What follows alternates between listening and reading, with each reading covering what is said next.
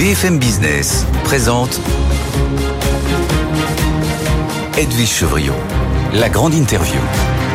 Bonsoir à tous, bienvenue dans cette grande interview. Ce soir, évidemment, je reçois Jean-Claude Trichet, l'ancien président de la Banque Centrale Européenne. Jean-Claude Trichet, bonsoir. Bonsoir. Merci d'être avec nous. Quand je dis évidemment, bah parce que bon, c'était c'est très intéressant de voir. Qu'est-ce que vous pensez de cette décision donc euh, de la BCE et de Christine Lagarde qui a appuyé sur pause après euh, 10 hausses consécutives, 16, 16 mois donc de hausse de taux d'intérêt. Est-ce que pour vous, c'est la bonne décision? Parce que les marchés, les analystes, ils disent il fallait éviter absolument ce qu'on appelle le syndrome Trichet. Cette décision. Trichet? Oh, le j'ai jamais augmenté Trichet, les taux d'intérêt euh, de vous avez 10 augmenté- fois de suite. Non, mais Non. vous l'avez augmenté à un moment où justement la croissance était en train de se de, de ralentir très très fortement. Mais- Et donc mais- on a, ils appellent ça syndrome Trichet. Ouais. Pardonnez-moi, mais bon, voilà. En même Euh, temps- au-delà au-delà de cette anecdote. Puisque vous évoquez le passé, hein, Non, on va pas euh, rester sur le passé. non mais le- la séance s'est tenue en, à Athènes, en Grèce. Oui. On m'avait recommandé à l'époque, je ne dirais pas nécessairement quel gouvernement, de laisser tomber la Grèce et de ne plus m'en Mhm. occuper et qu'elle puisse partir de la zone euro. On n'a pas laissé tomber la Grèce. La Banque Centrale Européenne, quand j'en étais président, est intervenue massivement pour aider la Grèce à ne pas partir. Et euh, on voit la Grèce maintenant avec euh, un très bon rating, si je puis dire. Donc c'est profondément réconfortant du point de vue de la résilience, disons, de la zone euro. Alors, Eh ben, tiens, tiens, juste, on va revenir sur la décision Oui. dans, dans un instant. Mais euh, juste, puisque vous, vous me tendez une perche, je la saisis. Est-ce qu'aujourd'hui, la Grèce d'aujourd'hui, c'est l'Italie? La Grèce La d'aujourd'hui- Grèce d'hier, c'est l'Italie d'aujourd'hui, pardon la Grèce d'hier, c'était la Grèce d'hier, Oui. beaucoup plus euh, gravement atteinte, évidemment, que l'Irlande, le Portugal, l'Italie Ouais. et l'Espagne, pour lesquels la Banque Centrale Européenne, sous ma direction, est intervenue Oui, de manière à les aider. aujourd'hui- cinq pays Oui. ont été aidés par la Banque Centrale Européenne. Mais est-ce que l'Italie, aujourd'hui, pour vous, dire- inquiète? Juste pour vous dire, la Banque Centrale Européenne, elle est responsable, elle était et elle est toujours responsable de la stabilité des prix, et j'y étais évidemment extrêmement attaché. C'est le mandat démocratique que nous avons, et en même temps à la pérennité de la zone euro, au bon fonctionnement de la zone euro, Oui. et les risques que nous avons pris à l'époque étaient tellement importants. J'aurais pas dû parler du syndrome les- Trichet parce que du coup, on va refaire l'histoire. les non, non, orthodoxes, je voudrais qu'on reste à aujourd'hui. n'étaient pas contents, je vous Oui. le signale. Non. Alors aujourd'hui, c'est Bon. une bonne décision Oui, pour moi. alors donc on finit sur ma question. Est-ce que l'Italie, c'est le, c'est la, c'est la Grèce d'hier non, non, non, pas sûrement pas, bon, sûrement pas, Alors, sûrement la décision d'aujourd'hui. La décision d'aujourd'hui- Est-ce que c'est la bonne décision? Alors, je réponds donc à votre question. Premièrement, c'est une décision unanime. Et c'est déjà beaucoup qu'elle soit unanime. Deuxièmement, c'est une décision qui avait été préannoncée. Les marchés ne s'attendaient absolument pas à ce qu'on augmente les taux d'intérêt. Donc, de ce point de vue-là, c'est exactement ce, ce dont on peut rêver, si vous voulez, quand vous êtes suffisamment maître de votre communication et d'une manière euh, complète, unanime, de votre propre Conseil des gouverneurs, c'est bien, c'est une bonne décision. Alors, est-ce que finalement, c'est en effet une pause éternelle, si je puis dire, en tout cas dans le cycle On va voir. Euh, notre euh, Christine Lagarde a été assez prudente. Elle a dit, elle a dit, euh, nous allons maintenant dépendre des données. Et elle a raison.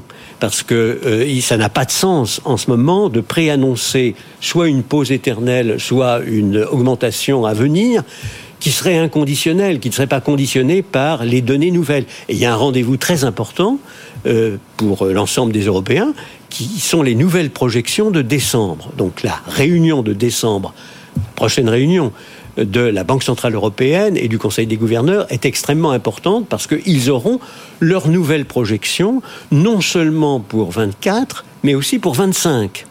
Or, comme vous le savez, l'objectif de la Banque Centrale Européenne, c'est d'arriver autour de 2% à moyen terme. Moyen terme, ça veut clairement dire 2025.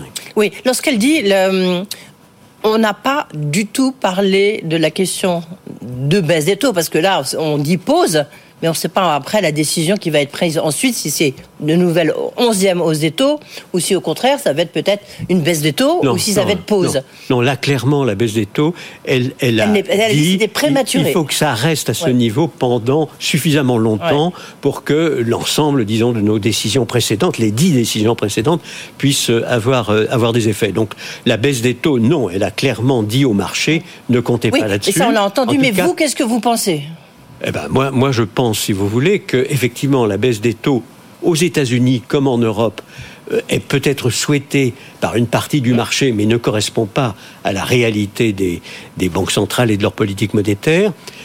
Et on va voir, pour ce qui concerne les décisions à venir, mon hypothèse de travail et je souhaite ardemment que ce soit la bonne. C'est aussi l'hypothèse de la Banque Centrale Européenne, à savoir que l'ensemble des décisions déjà prises vont permettre, en effet, de constater que l'on arrive à l'objectif. L'objectif étant les, fameux 2% qui sont maintenant, comme vous le savez, les objectifs communs à toutes les grandes banques centrales des pays avancés qui sont dans, les, dans le panier des droits de tirage spéciaux. Donc c'est très très important.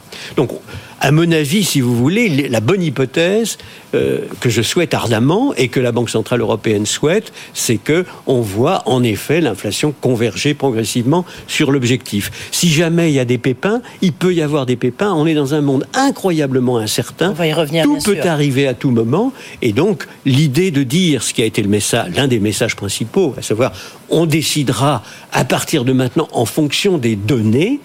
Donner, ça ne veut pas dire simplement ce qu'on observe, mais aussi ce qu'on prévoit d'observer, les fameuses projections. Rendez-vous en décembre. elle a dit que le, thermomètre ne serait pas cassé, le thermomètre restait à 2% d'inflation, parce qu'à un moment on se disait, vu le contexte dans lequel, le contexte économique dans lequel nous évoluons, euh, il fallait peut-être relever à 3% euh, ce, ce, ce, niveau d'inflation qui, qui, qui, reste quand même la clé de la politique monétaire euh, européenne.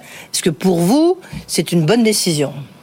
Bah, de rester à 2%. Mais euh, le problème ne se posait même pas, si vous voulez, puisque bah. l'ensemble des banques centrales des grands pays avancés ont le même objectif de 2%. Aucune banque centrale de pays avancés n'a dit ou n'envisage de dire on va changer l'objectif. Donc pour le moment, c'est quelque chose qui n'était absolument pas attendu par personne. Le, les universitaires peuvent travailler là-dessus en disant bah, finalement les 2%, on a une convergence sur les 2% après la crise de Lehman Brothers. Mais euh, c'est pas forcément le meilleur. Certains disaient à certains, à certains moments 1% c'est mieux, 0% c'est mieux, d'autres disaient 4% c'est mieux.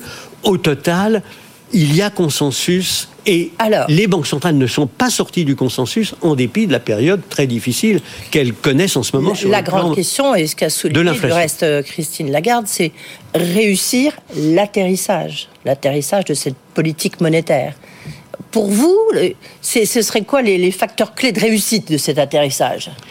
Bah, C'est évidemment d'arriver à l'objectif des 2% en payant un coût qui soit le plus faible possible en termes de croissance et de chômage. Euh, au total, si vous voulez, jusqu'à présent, il y a quand même eu 10 augmentations successives de taux d'intérêt, mm. comme vous l'avez dit. il y en a eu 11 aux États-Unis. Donc les, les, banques centrales ont pris à bras le corps le problème. Elles ont le souvenir de ce qui s'était passé du temps de Paul Volcker, la négligence coupable des banques centrales à l'époque qui avait conduit à des taux d'intérêt vertigineux, à une crise mondiale absolument monumentale. La crise des risques souverains de l'Amérique latine, c'était dû au fait qu'on avait laissé filer l'inflation qui avait galopé à 14%. Les taux d'intérêt étaient à 20%. Vous voyez, c'était pas 4% comme ce qu'on a actuellement. Et donc, je, je crois qu'on est assez bien parti pour reprendre la maîtrise de l'inflation. Perdre la maîtrise de l'inflation, c'est évidemment la pire des hypothèses. Et arriver, mais c'est très difficile en Europe, plus difficile qu'aux États-Unis, parce que la guerre ukrainienne est en Europe. Les pressions sur le gaz et le pétrole et aussi sur l'alimentation euh, sont beaucoup plus durs en Europe qu'aux États-Unis où ils sont plus ou moins autosuffisants. Donc on est dans une situation qui est assez difficile, je dirais même beaucoup plus difficile qu'aux États-Unis. Elle l'a dit justement, oui. Euh, aux États-Unis, il y a un potentiel de croissance quand même très fort. Alors que l'on regarde en, zone euro. Euh, non, c'est pas pas si différent que ça. Ah, enfin, moi, j'ai écté Christine Lagarde. elle a dit que là, ça a regardé euh, l'industrie manufacturière. Bon, il y avait il y avait un, un souci. Même les services commençaient à ralentir, et donc la croissance en zone euro elle est faible. Mais les États-Unis sont gonflés en ce moment, anormalement, par des dépenses budgétaires monumentales, un déficit externe monumental, alors que les Européens sont un peu au-dessus de l'équilibre. Donc il y, a, des raisons, si vous voulez, au fait que les États-Unis galopent en ce moment. Il y a des raisons qui sont bien réelles. C'est vrai que c'est une économie extraordinairement dynamique et elle est autosuffisante dans des domaines qui en ce moment sont très menacés, le pétrole, le gaz, les énergies fossiles et aussi bien entendu l'alimentation. Donc ils ont des avantages incontestables. En même temps, ils ne se conduisent pas bien en matière de politique macroéconomique. Et donc, ça, ça vous crée une croissance un peu artificielle. Oui, Au total, la guerre est en Europe, même la guerre euh, du Proche-Orient est aussi en Europe, elle est beaucoup plus proche de l'Europe que des États-Unis. Donc nous sommes dans une situation vulnérable, nous, en tant qu'Européens, ce qui d'ailleurs autorise la Banque Centrale Européenne à faire un peu moins d'efforts que la Banque centrale américaine. Je n'exclus pas que la Banque centrale américaine, toute chose égale d'ailleurs, puisse augmenter les taux d'intérêt, compte tenu, si vous voulez, de la situation économique générale aux États-Unis et du niveau de l'inflation, alors que j'espère ardemment que la Banque centrale européenne n'aura pas à le faire. Oui, notamment en décembre. Donc, mais, c'est une hypothèse, et, et j'espère encore une fois que c'est la bonne hypothèse, mais nous allons voir. Et il faut être prêt à tout, parce que si vous êtes négligent, alors vous vous trouvez dans une situation bien pire que celle que vous auriez eue si vous n'aviez pas été négligent. Vous êtes un globe-trotteur de la politique monétaire, Jean-Claude Trichet, là vous revenez de Chine, vous allez partir euh, euh, au Moyen-Orient. Est-ce que justement euh, c'est ce qui se passe au Moyen-Orient est-ce que vous redoutez qu'il y ait un troisième choc pétrolier Est-ce qu'on y va Parce que ça a des conséquences. Le prix de l'énergie a évidemment des conséquences sur l'inflation et donc sur la politique monétaire. Et du reste, Christine Lagarde a dit qu'elle allait regarder ce point-là avec grande, oui, grande euh, attention. Le monde est extraordinairement dangereux en ce moment. Nous avons donc deux guerres en ce moment. Tout le monde parle d'une troisième qui pourrait se déclencher en Asie c'est une situation que moi-même je n'ai jamais connue, si vous voulez, toujours connu une situation où on avait effectivement l'équilibre de la terreur pendant un moment, et puis ensuite le, sentiment qu'on était vraiment sorti des grandes difficultés. Or, on voit que l'on parle partout dans le monde des conflits, de la matérialisation des risques géostratégiques, comme si c'était quelque chose qui, en effet, était dans l'air, pouvait arriver à tout moment. C'est une situation vraiment très dramatique et ce qui se passe évidemment au Proche-Orient touche beaucoup les Européens. Je, suis très frappé de voir que nous avons nous-mêmes, Français, 30 morts dans les attaques du Hamas, les Américains 31. Nous sommes aussi touchés euh, dans notre chair, si je puis dire, euh, de citoyens français, que le sont les Américains eux-mêmes. Ça montre à quel point, nous, en tant qu'Européens, on est plus touchés que les autres Européens d'ailleurs. On est dans une situation très, très spéciale, très, très difficile. Mais euh, au total, effectivement, euh, pour nous, Européens, pour nous Français, la situation est vraiment situation très difficile. Et donc, sur la, ce choc pétrolier, est-ce que vous, vous, pensez, ou pour l'instant, pour l'instant, ça se voit pas du tout. Hein. Patrick Pouyanné a dit que, bon, il y avait pas, il y a une petite, euh, peut-être une petite augmentation des cours, mais il voyait pas de choc pétrolier. Ben, on va voir. En tout état de cause, le, le problème est, géré, si je puis dire, par le cartel des producteurs de pétrole. Hein. Donc, euh, fondamentalement, euh, j'espère ardemment qu'aucun d'entre eux ne jouerait la politique du pire, euh, qui serait soit une augmentation effrayante des, prix du pétrole, soit l'inverse, c'est-à-dire un, marché qui ne serait plus du tout tenu. Donc je suis relativement confiant dans ce domaine. Si Patrick Pouyanné dit qu'il est relativement confiant, c'est il, connaît les choses beaucoup mieux que vous et moi, évidemment. Euh, mais c'est pas tellement euh, l'impact sur tel ou tel prix que, que je redoute terriblement. C'est le, le fait que le monde se défait progressivement, si vous voulez, que les risques géostratégiques peuvent se matérialiser un peu partout et que pour le moment, euh, on n'est pas encore dans une situation réellement tragique, mais dans les têtes, on a déjà une situation beaucoup plus tragique que celle que l'on observe. Comment Donc ça, ça, demande beaucoup de, de, résilience et de sang-froid de la part des dirigeants. Pour vous, les, les, les principaux risques, c'est quoi? C'est un risque géopolitique? C'est un risque sociétal, notamment dans dans nos démocraties, notamment en France?